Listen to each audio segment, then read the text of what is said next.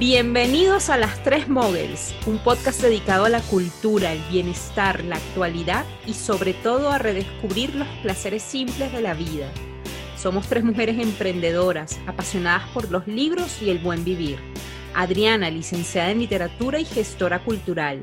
Andreina, ingeniera química y apasionada de la economía creativa. Y Susana, comunicadora, librera y mamá. Hoy estamos aquí después de muchísimo tiempo, chicas. ¿Cómo están? Muy bien. Cada una en la casa. Bueno, esta es la primera vez que grabamos de esta manera. Susi está en un lugar y Andre y yo estamos en otro lugar. Así que vamos a ver cómo nos va. de hecho, nunca nos imaginamos que, que, no nos íbamos a volver a reencontrar para grabar, sino está este momento, ¿verdad, Susi? Íbamos a pensar cuando grabamos el de los signos zodiacales que esto nos iba a pasar. Total. Y pero aquí estamos nuevamente, sobre todo, bueno, porque nos encanta hacer este podcast y además porque nos han escrito muchísimo. Sí, yo no sé, yo no sabía que, que, era tan demandado nuestros episodios. Yo pensaba que se iban a olvidar de nosotras. Total, nosotros lo hacemos simplemente porque pasamos súper bueno, pero es increíble eh, lo que nos quieren, entonces siempre decimos, no, así sea solamente de hobby, hay que cumplirle a los oyentes. Así que aquí estamos nuevamente para ustedes. De verdad que muchísimas gracias por todos los mensajes que nos han enviado a través del Instagram, ya sea el de las tres moguls o el personal de cada uno. Así que bueno, arranquemos este episodio. Sí, vamos a arrancar como siempre con nuestro recorrido librero, con ese libro que está allí en esa mesita de noche y que antes de dormir, antes de prepararnos para descansar, pues solemos eh, leer. Cuéntenme, chicas, qué tienen ahí sobre su mesa de noche. Susi, cuéntanos. Bueno, yo les cuento que tengo el libro El próximo Club de Lectura de Lectores a Bordo y, y Nueve Tres Cuartos. Lo mucho que te amé, les confieso que no lo tengo físico, porque el libro está súper escaso, no me lo había podido leer precisamente por eso. Eh, la primera vez que nos llegó se fue ahí mismo, quedó eh, agotado en todo Colombia, nos llegó una segunda vez, se nos fue ahí mismo y para el club de lectura lo tuvimos que recoger de otras librerías. En conclusión, el libro me lo estoy leyendo en digital, en el iPhone, porque yo ni siquiera tengo Kindle, el iPad lo tengo por allá guardado, pero el libro es tan entretenido y tan bueno que lo he logrado y no puedo evitar leerlo con el acento argentino. Eh, para los que no saben, es una novela eh, que se sitúa en Buenos Aires en los años 50 y 60, con toda la época de Perón. Em, son cuatro hermanas de una familia pudiente y hay una de las hermanas que es Ofelia, que empieza a sentir un amor no debido y uno sufre impresionante. Además que eh, es una historia muy como contada por una mujer y detrás quien está es un escritor hombre, ¿no? Eso, eso me ha llamado mucho la atención porque uno siente eh, pues como si fuera una mujer la que está escribiendo y como que se le olvida que, que, es un hombre. Eso me ha parecido increíble y me gusta mucho como lo coloquial que escribe sin sentirse como aburrido o que uno sienta como que no, no se identifica con el lenguaje porque no es de la cultura de nosotros, no, me siento como viendo una película, me encanta eh, como dicen, cómo se visten, cuando van al cine, o sea, me, me acuerda mucho del cine argentino que a mí me gusta muchísimo, entonces ahí voy en el iPhone. Eh, espero que no me quede gustando mucho. Es el segundo libro que me leo en iPhone. El otro que me leí en iPhone fue el de Querida Señora Bert. Ah, eh, también me tocó leérmelo en iPhone porque ya estaba agotado y pues, no, me, no, me, podía quedar sin eso. Y yo digo, como son libros así light, eh, lo logro. Claro. Entonces, se puede, se puede. Súper recomendado el libro, aunque no me, no me lo haya terminado, de verdad que sí vale la pena y por eso se ha agotado tanto. Susi, tú sabes que yo ese libro pues no me lo leí, sino que me lo escuché en audiolibro.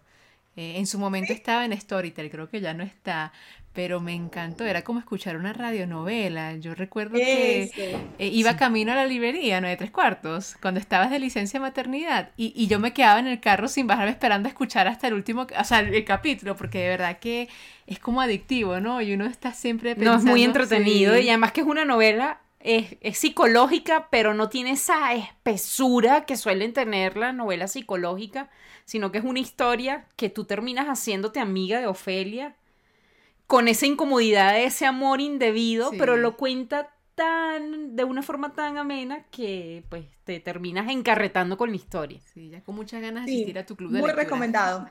Sí, así que disfrutaremos ese club de lectura. Tú vienes al club de lectura, ¿no, Susi? Sí, ya, ya, ya aprendí cómo lo puedo hacer con Matilda eh, durmiendo. Excelente, excelente. André, ¿qué tienes tú en tu mesita de noche? Bueno, en mi mesita de noche tengo dos libros. Uno, me encanta, es El Jardín Secreto de Frances Hodgson Burnett, en una edición de cátedra preciosa.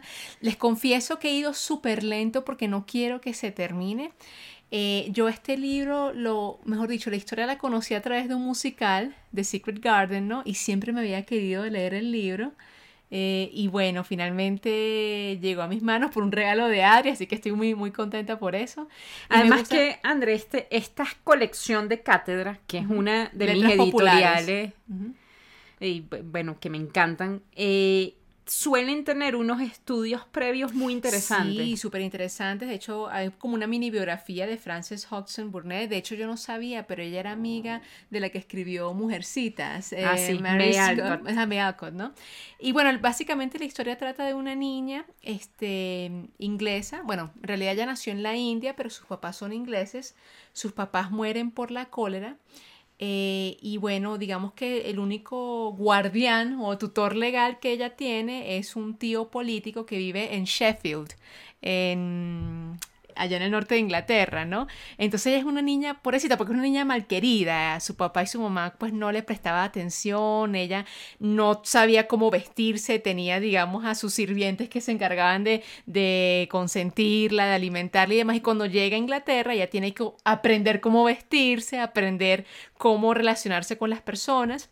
Hace amistad con un niño eh, del páramo eh, que de alguna forma se comunica con los animales. Entonces digamos que a través de la amistad con este niño y a través de la amistad con, con las personas que ayudan en la mansión de su tío, ella su corazón se empieza a ablandar y descubre que tiene un primo, imagínense, un primo enfermo que lo tenían encerrado por ahí en una habitación y bueno, se, se, traza una amistad muy bonita en torno a un jardín secreto, un jardín que solía pertenecer a la mamá de este niño, a la tía de esta niña, pero que debido a la muerte de ella, ella muere por, al dando a luz al primo de Mary, este, este jardín, digamos que se cierra, ¿no? Pero Mary lo descubre. Entonces es una historia muy hermosa.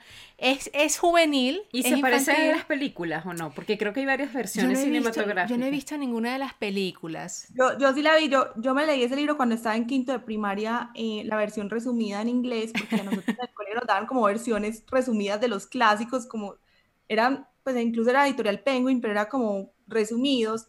Y a mí me encantó y me acuerdo que después nos vimos la película y me fascinó. Y yo cada vez que veo como una puertecita chiquita así en, una, en un, con maticas, yo siempre digo, ay, el jardín secreto. bueno, imagínate, Susi, que creo que se viene una película nueva. Sí, este, yo, también leí sobre eso. Con Colin Firth, ¿no? Pero la verdad que lo, lo, he disfrutado mucho, sobre todo porque, bueno, yo, yo viví en el norte, en, en Yorkshire, ¿no? En Inglaterra, entonces me, me trasladó a esos paisajes, a ese páramo y de verdad que lo he disfrutado bastante. La historia no es igual al musical, lo cual, pues, bueno, me, me tiene un poquito desilusionada, pero bueno, el original está muy bien, está muy bien. Y el otro libro que tengo es un libro corto, eh, porque tengo un seminario web de lecturas de reinvención, que es un libro de Elizabeth Kubler-Ross que se llama La muerte de un amanecer. Son tres conferencias que ella dio en los años 70 y 80. Es un libro muy corto de leer. Eh, de hecho, este, persuadí a mi mamá para que se lo leyera, ¿no? Fíjate, apenas tiene sí, unas, unas ciento y pico páginas de letras grandes, pero son conferencias muy interesantes acerca de la experiencia de la doctora Kubler-Ross eh, cuando ella estaba cuidando a los pacientes terminales, pero más conferencias filosóficas, ¿no? Que hablan acerca de que básicamente pues la muerte no existe, ¿no? Y digamos las experiencias que han tenido aquellas personas que han estado en el umbral, en ese túnel, en esa luz, ¿verdad? Y que han regresado y han contado eh, la sensación de, de plenitud, de alegría, de unión con el todo cuando estaban en ese momento. Entonces, bueno, estaba ahí releyéndolo para mi seminario. Mi seminario. André, imagínate que mi mamá esta semana me preguntó, Susi, necesito regalar un libro para duelo, eh, para mi peluquera, se le murió alguien y le quiero regalar. y me fijé en la librería que, que había y vi que estaba ese y yo dije, mami, yo creo que ese tiene que ser bueno porque André va a hacer un seminario de ese, entonces se lo regalamos a la peluquera, vamos a ver cómo le parece. No, y buenísimo porque sabes que es en la biblioteca de la doctora Elizabeth Kubler-Ross, que fue una doctora suiza, psicóloga, ¿verdad? Este, ella, su, su, su literatura, su, su, bibliografía suele ser muy densa, bastante larga, ¿no? Eh, pero ese que le regalaste es perfecto para iniciarse en la biblioteca de Elizabeth Kubler-Ross. Entonces, bueno, Adri, ¿y tú qué tienes en tu mesita de noche? Bueno, yo me estoy leyendo, en la mesita de noche tengo dos libritos. Uno que no, que no creía que debía ser para la mesita de noche porque es de Albert Camus, que se llama El primer hombre. Pero me está resultando entretenido para tenerlo antes de dormir. Es una historia muy dura. Imagínense que este libro lo encontraron en su bolso cuando lo encontraron muerto. Ah, eh, tuvo un accidente, murió y entre sus cosas tenía el manuscrito de este libro. Este libro lo habían editado anteriormente, yo no había llegado a él, pero pues lo reimprimieron hace poco. Y llegué a él y básicamente lo que cuenta es la historia de, él. Es una biografía, es, autobiografía. Es de alguna manera una autobiografía. Él la escribe como la historia de James, de, de Jacques eh, o Jacques Cormery que es el protagonista. Y bueno, al principio es el típico tema de la literatura universal, que es la búsqueda del padre. Su papá murió, la mamá le pide que por favor vaya a la tumba donde él está enterrado. Él va, conversa con las personas, los vecinos, porque él tenía mucho tiempo que no iba a esa población. Y ya luego la historia se va a la infancia de él, que fue una infancia muy dura porque eran una familia muy pobre, la mamá tuvo que salir a trabajar, obviamente, bueno, enviudó muy joven, tuvo una abuela súper estricta, les pegaba, cuando los castigaba, tenían castigos corporales bastante fuertes, entonces la historia va por allí, mm. eh, voy apenas por la mitad, pero de verdad que me, que me, que estoy, estoy pegada al libro. Sí. Y el otro libro sí es el típico libro que suelo tener en la mesa de noche, que es un libro cortico, es una mini biografía de Stefan Zweig que se llama Stefan Zweig la tinta violeta porque Stefan escribía con tinta violeta y por eso sus cartas y sus misivas eran muy reconocidas por el delicado papel y por esa tinta violeta que por cierto cuando se vino a Brasil no la consiguió más, entonces dejó de escribir en violeta, tuvo que escribir en otra tinta. Pero qué hermosa esa edición, es de, sí, es, es, de Jesús Marchamalo, al que pues yo, yo le tengo mucho cariño a ese escritor español, porque él se ha prácticamente especializado en escribir biografías. Es un libro chévere para tener en la mesa de noche porque vas leyendo de trocitos muy cortos, tiene ilustraciones, las ilustraciones no me encantan, eh, pero, pero de verdad que ha resultado bastante entretenido. Y, es un libro como portátil, ¿no? Sí, se puede llevar en el bolso. En... De verdad que está bien, bien entretenido el librito. Yo lo había leído ya porque yo había conseguido este libro en la Filbo el año pasado. Me lo leí cuando lo compré porque es un libro que te puedes leer en menos de una hora.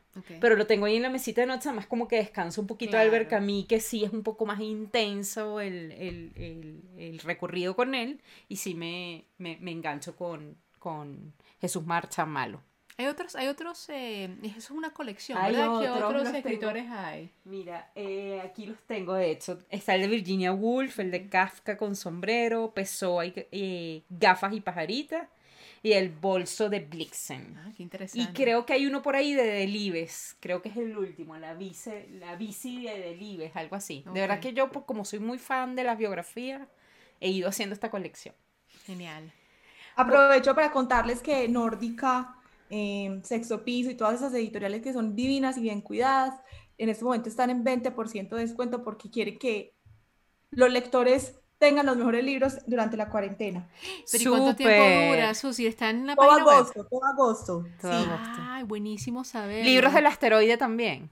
Sí, también. Libros del asteroide, a mí me fascina esa editorial, me fascina. Ellos han estado dando unas conferencias muy chéveres, ve, las voy a invitar la próxima vez, les mando el link.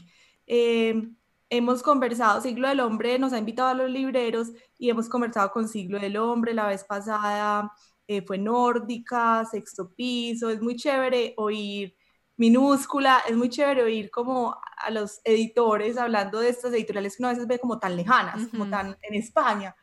No, muy chévere y tienen una cosa que los libreros valoramos mucho y es que ellos no venden directamente en sus páginas web. Entonces todo el esfuerzo lo están haciendo para que las librerías vendamos más libros y así ellos también les vaya muy bien. o sea, respetan mucho la pena del libro. O sea, que ellos no ven, uno no puede comprar sus libros en la página web de este, qué bien. Tienes que ir a tu librería local y conseguirlo. Exacto. Exacto. Oye, Susi, hablando de esto, ¿cómo, cómo, ha impactado el tema de, la pandemia a este sector? Tú que estás constantemente conversando con otros libreros de la ciudad y demás, que, o bueno, ahorita que tuviste esa reunión con los libreros, pues deberías pronto contarnos un poco cómo, cómo están haciendo, porque imagínate, si ya de por sí el negocio es difícil cuando, cuando todo está abierto, ¿cómo ha sido este tema de, de la encerrada, ¿no? Y la cuarentena, cómo los lectores han accedido a los libros. ¿Podrías contarnos un poco acerca de eso? No, increíble. Em, ha sido una oportunidad, yo creo que para aprender mucho y unirnos mucho como sector, y eso lo valoro demasiado porque yo creo que eso no hubiera pasado en otras condiciones. Eh, nos han estado capacitando, eh, hemos estado en contacto todos los libreros, entonces por ese lado ha sido muy bueno. Yo creo que los que se ven realmente afectados son todas las librerías que no tienen página web. Claro porque aunque tratan de ser muy activos en WhatsApp, en las redes sociales, pues no es lo mismo cuando tú tienes la facilidad de hacer un clic a cualquier hora, a tener que esperar que alguien me conteste. Eh, entonces yo creo que ellos son los que realmente están siendo pues como afectados y fue como un empujón para decir es que en ese momento, por más tradicional, por más chiquita que sea una librería, tiene que tener una página web. Total. Y eso es lo que por lo menos a nueve tres cuartos nos ha salvado completamente. ¿Y consideras que... el lector eh, se ha animado, ahora que las personas están más en casa, se han animado más a comprar libros? ¿Has visto que de pronto ha aumentado la venta en inter a través de Internet? Eh, yo justo estaba conversando eso ahora con mi familia. Yo siento que en marzo se aumentó muchísimo la lectura porque la gente sentía como, uy, sí, nos vamos a encerrar. Y de verdad que fue un pico alto para, para por lo menos para nueve tres cuartos. Ya está más estable. Okay. Eh, pero se venden muy bien los libros todavía, o sea, sigue, sigue siendo algo pues como la gente lo, lo necesita en este momento. Qué bueno. Sí, es como un artículo necesario en estos momentos. de hecho, nosotras en Proyectos B612 estamos, sí experimentamos también un pico en, en la asistencia de nuestras actividades. Es decir, gente que no se había planteado para nada ir a un club de lectura a raíz de la pandemia, se estrenó y hoy es fan de, un, de nuestro club de lectura. Ha estado ahí de manera, pues, constante. De hecho, Susi, decirte que, bueno, nosotras antes de la pandemia ya, ven, ya veníamos con un proyecto que era Bookterapia, que eran los clubes de lectura virtuales, ¿no? Antes de que todo esto sucediera, ¿no?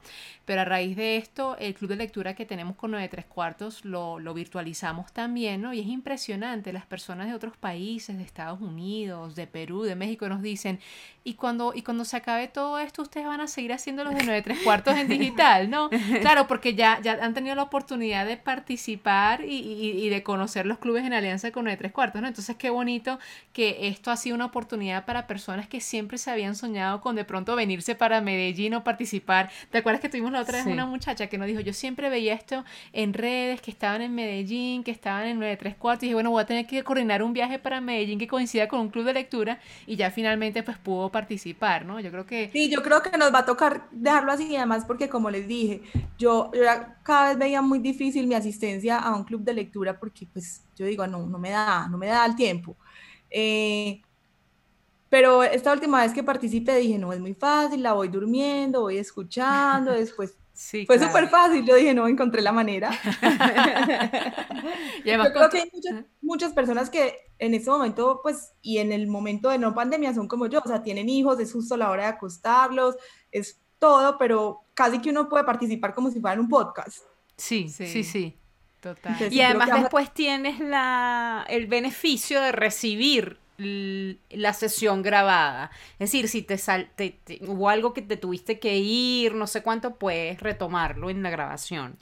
Bueno, y hablando de proyectos de, en, plena, en plena pandemia, ¿no? Adri, vimos que sacaste tu podcast de hábitos de lectura, chica. Sí. Felicitaciones. Cuéntanos de pronto de, qué trata, de, qué trata un poco más ese podcast. Eh, mira, ese podcast es sobre hábitos de lectura eh, y se desprende de mi pues rol como entrenadora de lectores. Eh, en los últimos meses he estado ayudando a personas a que fortalezcan su hábito de lectura eh, a través de mentorías personalizadas y un entrenamiento justamente, bueno, diseñado por mí, probado por mí y, ya por, por, otros. Eh, y pues me surgió la inquietud de cómo transmitir alguna de esas cosas del entrenamiento, ya que hay inquietud, ya que hay personas que no pueden pagar el entrenamiento, eh, de hacer especies de cápsulas para compartir mi experiencia sobre la construcción del hábito de lectura.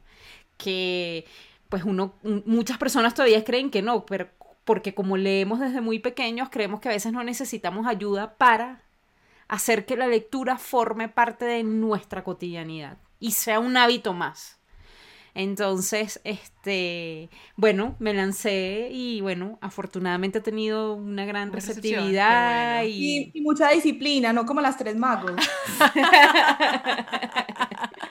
bueno, pasa que es muy más fácil una persona sentarse y grabar Que, que, reunir, o sea, coordinar las agendas de tres personas, ¿no? Ese siempre es un reto, total. Ese siempre es un reto. No, pero qué chévere todos estos proyectos de estas muchachas. Sí, total. Bueno, y ahora, si ustedes lo desean, vamos a entrar en materia con nuestro episodio que hemos decidido que va a ser sobre lecturas veraniegas, de esos, esos eh, libros que de pronto se pueden leer cuando estamos en ciertas pausas, cuando estamos en vacaciones, cuando de pronto tenemos la oportunidad de desplazarnos a una finca, al campo o a la playa eh, y tomarnos unos días de descanso, ¿no? Que hay muchas personas que a pesar de la pandemia están en eso. O simplemente los que seguimos en las cuatro paredes, sentir que estamos en otra parte. que estamos veraneando. Nos ponemos ahí en el balcón, al sol y nos asentamos ahí con nuestro libro, ¿verdad? Sí. Entonces cuéntenme, chicas, qué lecturas veraniegas están teniendo y podrían recomendar. ¿En qué andan ustedes con respecto a esto? Pues miren, yo tengo aquí uno que, o sea, que literalmente lo, lo compré hace poco en, en, una librería aquí, Susi, que creo que tú no la conoces todavía, ¿no? Cotidiana, es una nueva librería. No, no la alcancé a conocer. No, que justo abrió y creo que a las semanas eh, se dio la pandemia, pero bueno, pero podemos irnos hasta la entrada y ahí nos, nos muestran los libros. Y es una colección de un, un budista, de Zen que se llama Thich Nhat Preciosa. No sé si no sé si estoy pronunciando bien su nombre, ¿verdad? Que se llama Thich Nhat, Han, cómo mirar. Y les digo, son, o sea, son, son, o sea, son párrafos muy cortos, pero llenos de tanta profundidad, ¿no? Sí, los apartados son un párrafo. Sí, sí. De hecho, yo quería leerles esto porque tiene que ver con el libro, ¿no? Y es el primero, que se llama Notas sobre mirar. Si eres un poeta, verás claramente que hay una nube flotando en esta hoja de papel. Sin la nube no puede haber lluvia. Sin agua los árboles no pueden crecer. Y sin árboles no se puede hacer papel. Así es que la nube está aquí. La existencia de esta página depende de la existencia de una nube. El papel y la nube están muy cercanos. ¿Qué tal? Precioso. Imagínate. Le, le, estaba echando el ojo desde que nos llegó también a nosotros, porque me pareció muy bonita la edición, todo. Y Susi, por casualidad tendrás los otros, porque es toda una colección. Tienen cómo comer, cómo relajarse, cómo andar, cómo amar, no, cómo creo que es que no han llegado. Ah, imagínate. Porque en el listado no aparecía sino ese. ¿Qué tal? Puede ser que no los han importado todavía. Bueno, pero súper recomendado, de verdad que me encanta. Además que yo ahorita estoy haciendo un, un posgrado en bioneuroemoción, entonces él habla mucho aquí del tema de la percepción, eh, de la interpretación, entonces casi que eh, en pequeñas cápsulas estoy repasando todo lo que estoy viendo en el Y además que es un libro que se puede ir leyendo de trocitos. Sí. ¿Sabes? Como de momentos. Ay, mientras estoy aquí en la playa. Ay, mientras estoy aquí. Sí he encontrado que no es de esos libros que tú puedes abrir una página y leerlo porque hay cierta continuidad de una a otra, ¿sabes? Pasa es que, claro, engaña, porque tú lo ves así, tú piensas, ay, bueno, vamos a ver, vamos a mirar, abrir esto, a ver qué me sale hoy. Pero he encontrado que hay una, tiene que haber cierta como, como orden, ¿no? En esa lectura. Pero sí, súper recomendada. La portada salen unas, unas tres cebras, o cuatro cebras, perdón, este, tomando agua. Y entonces, no, es, es hermoso, es hermoso. Susi, ¿tú qué, qué, qué lectura veraniega nos recomiendas? Bueno, yo les voy a recomendar un libro para los más pequeños de la casa. Se llama Mili y Quesito van al mar y es de un autor ilustrador que queremos mucho en Nueve Tres Cuartos porque desde el principio nos apoyó y nos, nos brindó sus libros, por decirlo así. Él se llama Raúl, pero su marca se llama Ray Oul Y él tiene una niña que desde el principio ha sido como su inspiración para hacer los libros infantiles. Él era diseñador gráfico, pero le empezaron a dar ganas de hacer este tipo de libros por su hija. Y este libro es escrito con ella, con Lucía. Wow. Es como el primer cómic que un niño puede tener y es ideal para los primeros lectores, para los que todavía les da susto, un libro con mucho texto, eh, para iniciarlos en este formato. Es muy divertido, muy tierno, es de dos ratoncitos que después de viajar en avión, bus, lancha, por fin llegan al mar. Ya, ya tienen una aventura con un caracol mágico. Y es muy bonito porque habla temas como la familia, la amistad, el trabajo en equipo, el cuidado del medio ambiente. Entonces puede ser una oportunidad para conversar sobre muchas cosas en familia pues mientras estamos viviendo aventuras en el mar. Muy bonito. ¿Y eso viene en una colección o es solo...? Es solo ese, y este fue, todos los libros de él habían sido autopublicados, este ya se lo editó Planeta. Qué bien. Sí, y quiero eh, recomendarles otro, también un cómic, yo no soy muy de cómics, no sé qué me pasó esta vez, eh, me están sorprendiendo, es un cómic de no ficción, eh, que se llama Recetario de Sabores Lejanos, es un cómic que sacó Cohete Comics, una editorial independiente colombiana, y me pareció súper curioso desde que lo mostraron en el catálogo porque es como una unión entre una historia, una receta y también una investigación antropológica. Entonces se fueron para diferentes lugares de Colombia donde hay conflictos sociales o ambientales y eh, como a rescatar esos, esas recetas que los hacen vivir como comunidad o en los que, pues, que los identifican y al mismo tiempo hay una historieta de, ese, de esa receta en cómic. Entonces me pareció un acercamiento muy chévere, muy novedoso a lo que podría ser un simple libro de recetas o un libro súper pesado de antropología. Entonces yo creo que es un formato que le puede gustar a muchas personas, desde la persona que le guste la cocina hasta una persona que esté interesada en problemas medioambientales, a otro que le guste más como la parte cultural o socioeconómica. Mm, tiene varios ilustradores, varios em, eh, son los investigadores y cada capítulo trata como de una región y es un duotono, entonces cada capítulo es negro y rosado, negro y verde y tiene que ver con la historia. Súper recomendado porque, eh, como digo, es súper novedoso y creo que vale la pena tenerlo en la biblioteca de la casa si les gustan estos temas. Susi, mencionabas que lo, editó Cohete Comics. ¿Ellos, ellos, qué, de qué editorial son o no, nunca había escuchado? Es, es una editorial independiente colombiana, eh, editan mucho cómic y lo distribuye La Diligencia. Okay. Em, entonces sí, lo, la gente que le gusta mucho el cómic lo conocen y hacen unos esfuerzos muy chéveres con los artistas pues colombianos. Entonces. ¿Y se consigue nueve tres cuartos? Sí. Ah, genial. Bueno, Muy chévere. Esa mi próxima comprita, la colocaré en mi carrito de compras.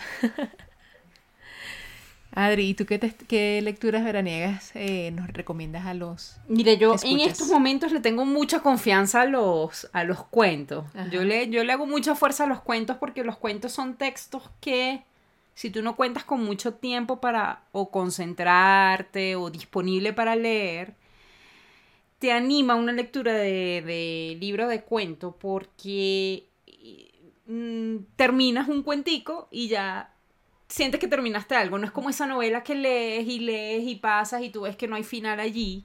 Entonces el, el, cuento yo creo que es bastante estimulante en ese sentido. Lo importante es llegar a un libro de cuentos que te guste. Claro. Yo estoy encantada con un libro de cuentos que editó la Universidad Pontificia Bolivariana. De hecho, sí, la, la, compiladora es Marcela Willes Toro, persona a la que le, tengo mucho cariño y sé que pues una persona que cuida todos los detalles y ha cuidado todos los detalles de esta edición. Es, una, es un libro de cuentos de Wild. Y está muy interesante, además de ser bella la edición, porque tiene cuentos que, por ejemplo, yo que soy fan de Oscar Wilde, yo no conocía. Imagínate. Tiene el típico la, El Ruiseñor y la Rosa, La Esfinge sin secreto, El Fantasma de Canterville, El Pescador y su alma, yo no lo conocía. El Amigo Abnegado, El Millonario Modelo, tampoco lo conocía. Y está El Príncipe Feliz y El, el Gigante Egoísta, que sí, son cuentos más conocidos de Oscar Wilde.